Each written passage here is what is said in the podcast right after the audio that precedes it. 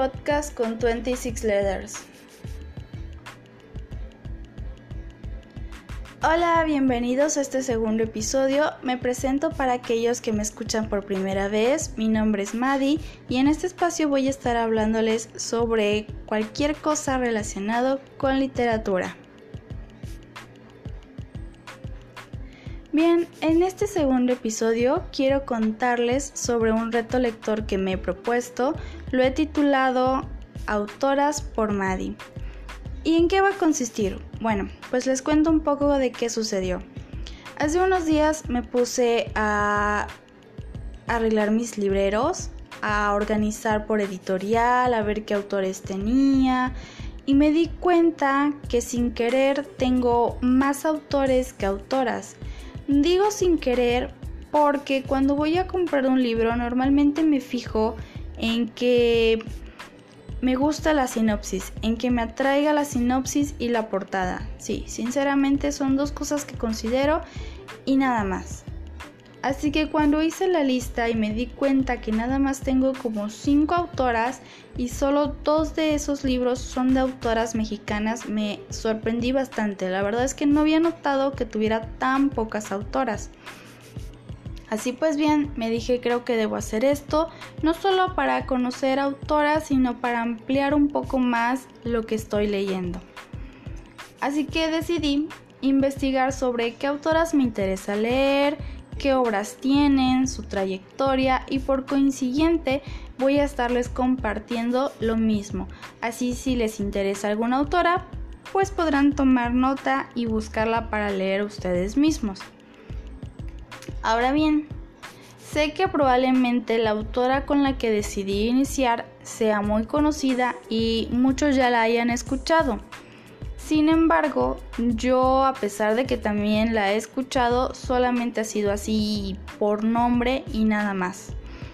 Yo sé que a muchas compañeras de la preparatoria le gustaba y la leían y platicaban cosas increíbles de la autora, sin embargo yo nunca me interesé por leerla.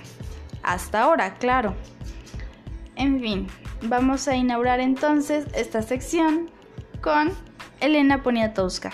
Si no la conoces, no te preocupes, que ya te cuento un poco sobre su trayectoria y sus obras. Bien, pues Elena Poniatowska es una escritora, periodista y activista mexicana nacida en Francia. Su obra literaria tiene una marcada orientación social y política. Hay varias cosas que me interesaron de esta autora cuando estaba investigando sobre ella y por las cuales dije, ¿sabes qué? Sí, tienes que leerla, sí o sí. Una de ellas es que en investigación apareció que ella ha recibido muchísimos premios, de verdad, una multitud de reconocimientos y premios, y no solo nacionales, sino que también internacionales. Uno de ellos, el que más destaca, es el Premio Cervantes que lo recibió en el año 2013. La verdad es que me parece muy interesante que una mexicana haya recibido tantos premios, la verdad es de sentirse orgulloso, pero bueno, es que las cosas buenas no solo quedan ahí. Otra cosa que me sorprendió es que la autora posee una amplia trayectoria literaria. Ha tocado casi todos los géneros literarios. Y esto me sorprende porque es muy difícil encontrar un autor que tenga la versatilidad de tocar varios géneros literarios y que en todos consiga atraparte, ¿saben? Entonces, cuando descubro que ella ha escrito novelas, cuentos, poesía, ensayos, crónicas y no solo eso, sino que también cuentos para niños y adaptaciones teatrales, la verdad es que me sorprendí como no tienen idea. Yo creo que es muy bueno que tenga tantos reconocimientos, pero pues voy a probar cada uno de sus géneros a ver qué qué tal, ¿no? ¿Qué, qué sorpresas tiene para cada libro que ha escrito. Otra cosa que me llamó la atención y que probablemente no es tan relevante es que ella es sobrina de la poeta mexicana Pita Amor, que como spoiler puedo decirles que estoy considerando leer alguna de las obras de Pita Amor para, para siguientes episodios. Ahora bien, creo que algo curioso o dos cosas curiosas que quiero mencionar y no sé si influye, yo digo que no, pero me pareció curioso, es que su familia cuenta con antepasados ilustres como arzobispos, músicos y más escritores. El otro dato curioso que me pareció la verdad muy, no sé, muy lindo, si puede decirse de esa manera, es que Poniatowska ha recibido como herencia el título de princesa de Polonia, aunque afirma que eso no le interesa pero aún así lo interesante no lo pierde. Bien, la autora, como les cuento, tiene una infinidad de, obras, sobre todo novela narrativa, pero quiero mencionarles las más destacadas en cada uno de los géneros que ha escrito.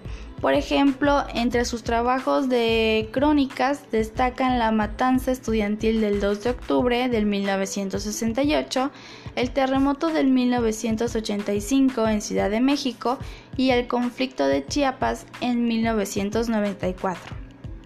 Ahora bien, los más reconocidos dentro de narrativa se encuentran Hasta no verte, Jesús mío, Querido Diego te abraza Quiela, de Noche Vienes, La Flor de Lis, que por cierto, he aquí otro spoiler, y es que quiero leer La Flor de Lis. Y digo spoiler porque sí, con esto les dejo en claro que el libro del cual les voy a hablar de esta autora no es La Flor de Lis, al menos no hoy, y que es uno de los que planeo leer. ¿Por qué? Bueno, mientras estuve investigando resulta que encontré que La Flor de Lis es una autobiografía que escribió la autora de sí misma. La verdad es que me parece muy interesante que sea una biografía y que sea contada desde la versión de la propia autora. ¿Por qué? Porque vamos a ver con más detalle historias de su vida. Así que a ver qué tal, ya les contaré cuando lo haya leído. Y tiene varios libros, cuentos en categoría infantil, sin embargo les menciono otro que tengo interés por leer, que es Lilus Kikus. No sé, se me hizo muy curioso y la verdad es que ya está apuntado para hacer mi próxima lectura. Como les decía antes, quiero leer a la autora en todos sus géneros para probar a ver qué tal.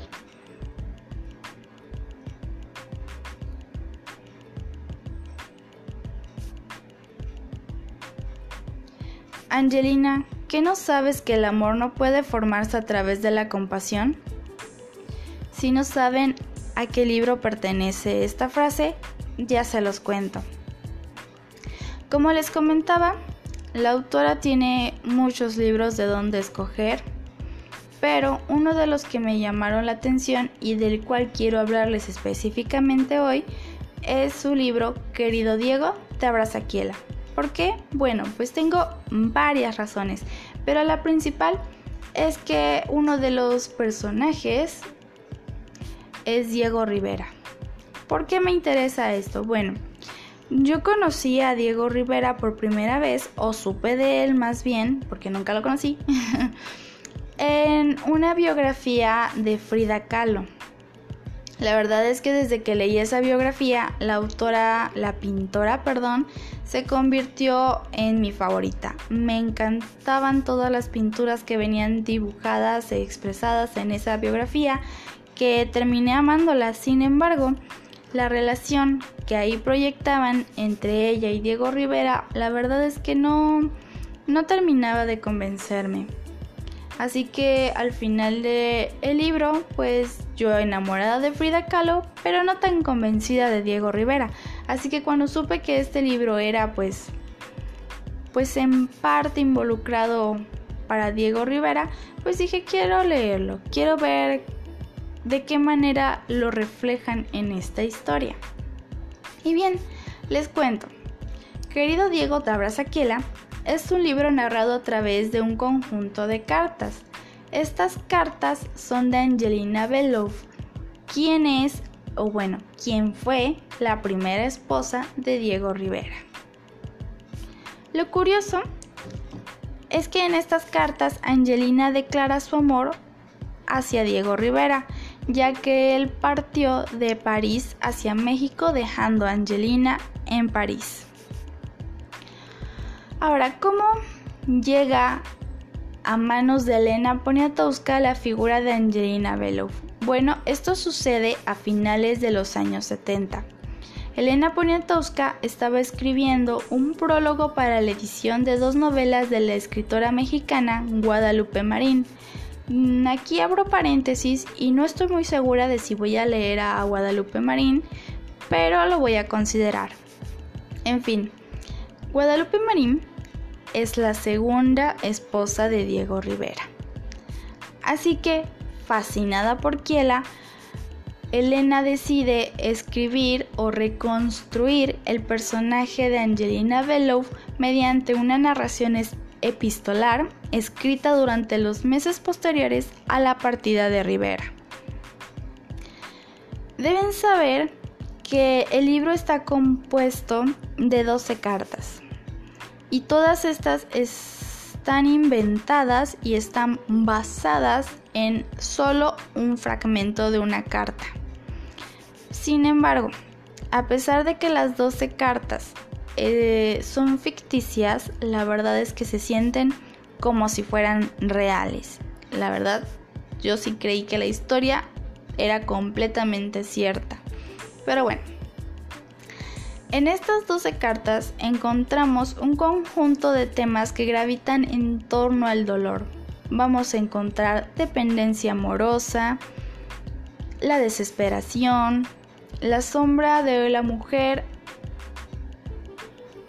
oculta tras el genio, la maternidad frustrada, la sumisión o la negación de su propio talento. Yo sé que con estos temas muchos estarán preguntando, bueno, la verdad es que es un libro que parece algo deprimente, entonces ¿cuál es el acierto de Poniatowska con este libro? Y no, créanme, no es solo que pinte una víctima, sino que nos da a conocer a una mujer que se está autodestruyendo por la ausencia de su gran amor. Creo que es más fácil para una mujer empatizar con esta con este personaje porque creo que en muchas ocasiones a las mujeres les ha pasado que tienen que sobrevivir o vivir ante la ausencia de la persona que aman. Claro, a los hombres también les ha pasado, pero creo que para una chica es más fácil empatizar con este libro ya que está escrito pues desde la versión de una mujer. Ahora bien, creo que el gran acierto de Elena es en la caracterización que logra sobre el personaje de Angelina vemos a una víctima de la personalidad de Diego Rivera a la que se omete su propia identidad y talento. Y aun cuando sabemos que la mayor parte de este libro es ficción, como les decía antes, es imposible no empatizar y sentir página tras página cómo crece la angustia de Angelina al no saber nada de Diego Rivera. Pero bueno, la verdad es que lo único que puedo decirles, sin hacer tanto spoiler de lo que viene en cada carta, es que es un libro increíble y que todos tienen que leerlo. Lo leí en un punto de mi vida en el que empaticé con la historia, la disfruté, la sufrí y eso para mí hace que el libro tenga un valor enorme porque logras una conexión más grande con este libro. Así que si tienen la oportunidad de leer este, o la verdad es que cualquiera de los libros de Elena Poniatowska son muy recomendables. Bueno, eso fue, eso fue todo por hoy. Espero que se animen a leer algunos de los libros de Elena Poniatowska o por lo menos que indaguen buscando sobre la autora a ver si algo les interesa sobre ella. Nos vemos en el próximo episodio y felices lecturas.